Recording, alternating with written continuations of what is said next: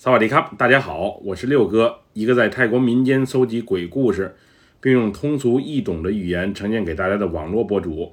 今天带给大家的故事名叫《无心的诅咒》，来自一位泰国曼谷朋友的分享。接下来就让我们一起进入到这个故事当中。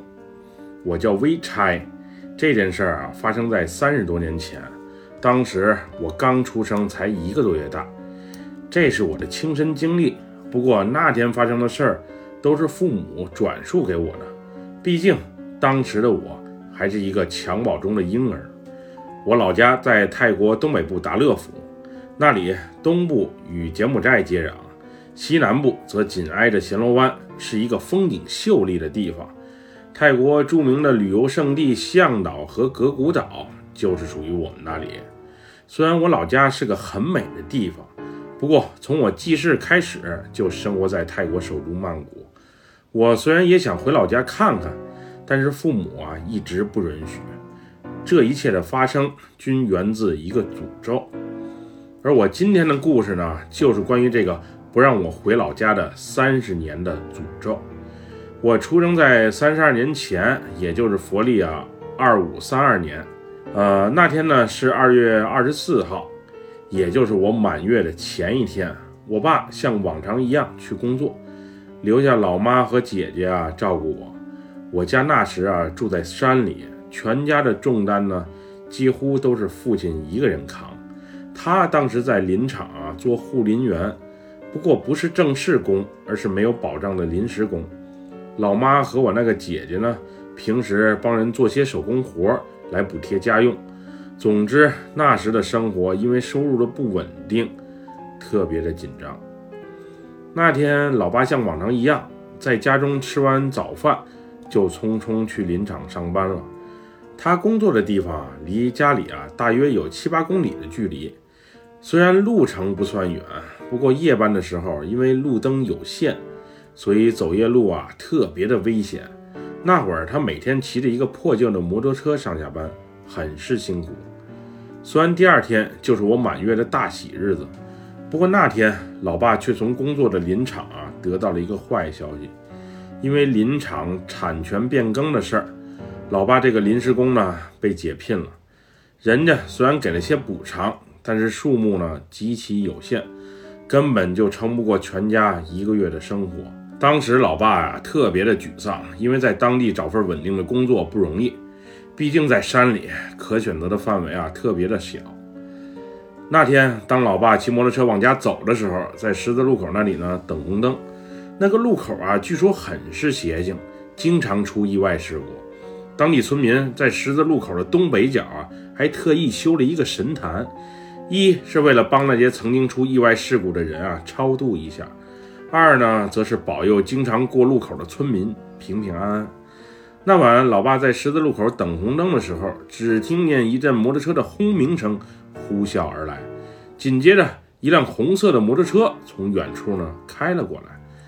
当从老爸身旁驶过的时候啊，坐在摩托车上的两个年轻人开心的大笑着，他们也不等红灯变绿灯，就唰的一下冲出了路口。当时因为刚失业的老爸心情不好，于是就张口咒骂了一句：“有什么可笑的？”车开得这么快，连红灯都不等，一会儿被撞死后，你们也就笑不出来了。后来老爸也承认，当时说的啊都是气话，是一句无心的气话，只是为了发发牢骚，并不是真希望俩人被撞死。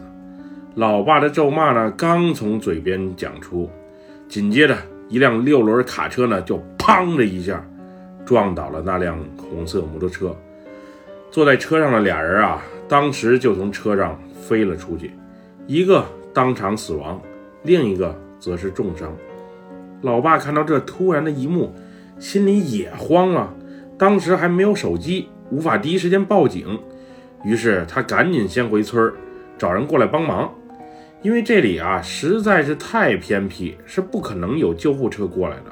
所以村民啊最后把那个伤者抬到了一辆皮卡车上，送去了附近的医院。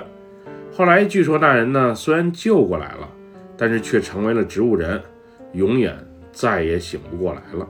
老爸回家当晚呢，虽然心里有些后怕，但是仔细一想，我只是随口咒骂了一句。那俩人的死因呢，主要还是闯红灯，所以与自己啊关系不大。那时的老爸一直靠自我安慰来远离胡思乱想，因为第二天一早，一家人还得带我去寺庙里啊剃发祈福，所以回家后的老爸也没和家人说太多，就招呼他们啊赶紧休息了。我们那里有个传统啊，就是为了保佑小孩子啊能快乐、幸福、健康的成长，满月当天剃的头发呢，需要用荷叶。包着保存起来。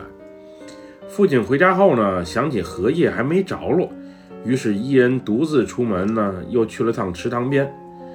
回家的时候呢，他看见有个陌生人站在门口，嘴里还嘟囔着“就是这里”。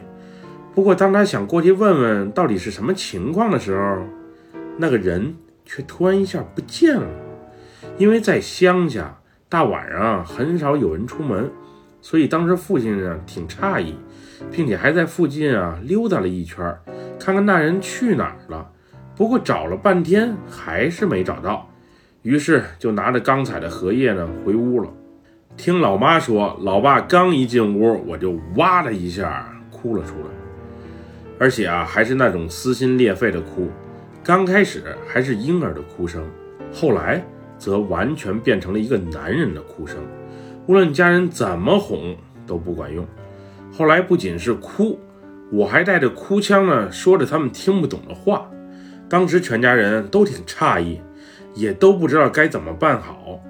后来老妈实在没辙，试着拿出我舅舅小时候带着护身符，挂在了我的脖子上。过了一会儿，我还真就停止了哭闹，进入了梦乡。那个护身符呢，就是一个小小的佛牌。据说是我外公那辈儿传下来的，那个佛牌是从达乐府当地一个有名的寺庙求的。现在那佛牌呢，我还带在身边，不过不是挂在脖子上，而是放在了随身的包里。第二天一早啊，全家人就带着我去寺庙里啊剃发。我们等了有一会儿，庙里的老和尚才从外面回来。当时老和尚见我第一面，就脱口说了一句。把手从那个孩子的头上拿开。当时听见这话的时候，老爸和老妈呢，以及抱着我的姐姐都特别的疑惑，没人把手放在我头上啊？为什么老和尚冒出这么一句话？紧接着，老和尚盯着我的老爸，又追问了一句：“你对他做了什么？这冤魂总缠在你孩子的身边？”于是，老爸当着众人的面啊，把那天发生的事儿啊，详细的叙述了一遍。当时，老妈还埋怨他，平时就叫你做人积口德，你总是不听。现在可好，人家出了意外，找咱们来报仇，而且还牵扯到了儿子身上，你说该怎么办好？总之，那时的老妈特别的生气。后来，老和尚啊，闭着目，嘴里啊念着经。貌似在与那个野鬼啊交流着，大约十分钟之后，老和尚再次睁开了双眼，然后语重心长地对老爸说：“原本出事故的那个路口煞气就很重，经常出事故。那天你的一句咒骂被神坛上的孤魂野鬼听到了，所以他们按照你的意愿，让那辆摩托车呀被撞了。现在那次事故的死者来找你索命。”而且非要你儿子的命不可，这事儿很难解决。不过也不是没有办法。你们现在要做的啊，就是尽快搬家，而且是越快越好。另外，那个十字路口就千万不要再去了，不然你儿子肯定会难逃一劫。虽然你儿子这一劫可以逃，不过当他有了自己的亲生孩子之后，这个冤死的鬼呢，会过来投胎，你们全家必须承担这一切的后果，这也是唯一一种赎罪的方式。当时一听这话，我们全家都面面相觑，这也太邪乎了，到底是该信还是不该信呢？老爸和老妈顿时没了主意。原本他们想在我满月剃发仪式之后呢，再和老和尚聊聊，看看还有没有其他的破解办法。不过老和尚摆了摆手，一句都不想多说的走了。所谓因果有轮回，万事有因必有果，也许这就是我的命吧。一句因为老爸无心的咒骂而导致的悲催命运。那时老爸啊还不是特别的相信，于是抱着我呢，又去找当地一个有名的白衣法师啊问了一下。没想到人家的答案呢和庙里的老和尚完全一致。这时老爸算是彻底信了，也彻底认命了。他当时啊，也为自己的臭脾气而懊悔着。不过事情都已经发生，只能尝试着找方法解决了。三十多年前，通讯交流啊，远没有现如今这么方便。那会儿没人有手机，就是固话，在我们村里也只有一台，所以要和远方的亲朋好友交流，大多数呢还是靠书信。当晚，老妈就给远在曼谷的姐姐啊写了一封信。主要是想问问他那边的情况怎么样，有没有可能我们全家搬过去，暂时生活一段时间。大约一个星期后，我大姨回信了，她让我们随时都可以来，不仅有地方住，而且呢还能帮我老爸介绍一份工作。就这样，我们一家把家里值钱的东西啊都带上，然后把房子托付给村里的亲戚啊照看一下，全家人坐着大巴去了曼谷。从那天起呢，我就一直生活在曼谷。虽然泰南、泰北啊也去过，不过泰国东部，尤其是我老家达勒府那块儿，甚至是周边的府，我父母呢都禁止我去，主要就是怕那个冤死鬼啊会索我的命。从我记事儿的时候起呢，每年的二月二十三日，我们全家啊都会去庙里给那个冤魂啊做法事，超度一下。也顺便啊，往寺庙里的功德箱啊捐一些款。而且自从这件事儿发生之后呢，老爸的脾气啊也好了不少。以前没生我之前，性子急，而且喜欢骂人，有时甚至还动手。但是现在他就是一个慈祥的大叔，不仅说话心平气和，为人做事儿也是被人称道。总之，他在我眼里就是个完美男人般的存在。虽然那件事儿对我全家影响啊都挺严重，但是我能遇到性格这么好的父亲，内心深处呢还是挺开心、挺知足的。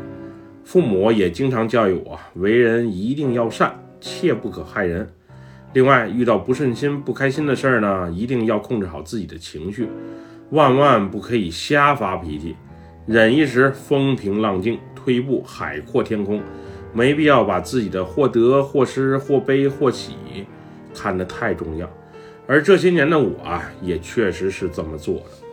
另外还有一件奇怪的事儿，我要特别说一下，就是每年一月二十四日我过生日的时候，都会梦见一个我不认识的人，那是一个男的，年龄啊大概二十出头。有时我虽然想在梦里看清他的面庞，但是无论怎么瞅。就是看不清楚。从我四五岁记事儿开始呢，至今已经二十多年了。我每年啊都能梦见他的存在。我还把这蹊跷的事儿呢告诉过爸妈。他们虽然无法确定梦里的那个男的就是向我索命的那个人，不过每年我过生日的时候，他都会在我梦里出现一次，还没差过。估计不是他，也就没有别人了。不过他只是静静的在我梦里出现，就在那儿站着，什么话也不说，然后离去之时，我也就醒了。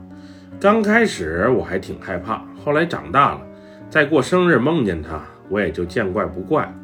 一直持续到二零一九年的一月二十四日，也就是我过三十岁生日的时候，那个人再次出现在我的梦中。不过这时他却开口说话了。而且说了一句谢谢，我当时还纳闷，他为什么要感谢我？后来没过几天，没记错的话，应该是一月二十九号那天，我女朋友给我打电话，告诉我她怀孕了。这时我才意识到，或许那个冤死鬼终于能投胎了，而且像老和尚说的一样，投胎做了我的孩子，让我们全家来照顾他。这。也是对当年那句无心的诅咒而进行了赎罪。现在我的孩子已经一岁多了，是个男孩，身体一直很健康，就是孩子出生的时候后脑有块红色的胎记，不过还好，头发长了之后能遮住，也就看不见了。听老爸说，当年那个男人从摩托车上摔下来的时候，就是后脑啊先着着地，导致失血过多，当场去世。估计这就是所谓的轮回转世的标记吧。自从孩子出生之后，我再过生日的时候，那个男人也就没再在我的梦里啊出现过了。我决定今年泼水节的时候呢，带着全家回到阔别三十多年的达乐府老家，走走亲戚，也去那个十字路口呢，再祭拜一下那个冤魂，希望一切顺利，不遇到什么波澜吧。最后。我也给广大朋友一个小小的建议，就是为人一定要善，善事一定要多做，好人定会有好报，害人之心一定不可有。世上真有因果报应这一说，我就是一个最好的例子。本期故事就分享到这里，喜欢六哥故事的朋友，别忘了给六哥点赞和关注哟。咱们下期节目再见，么么哒，拜。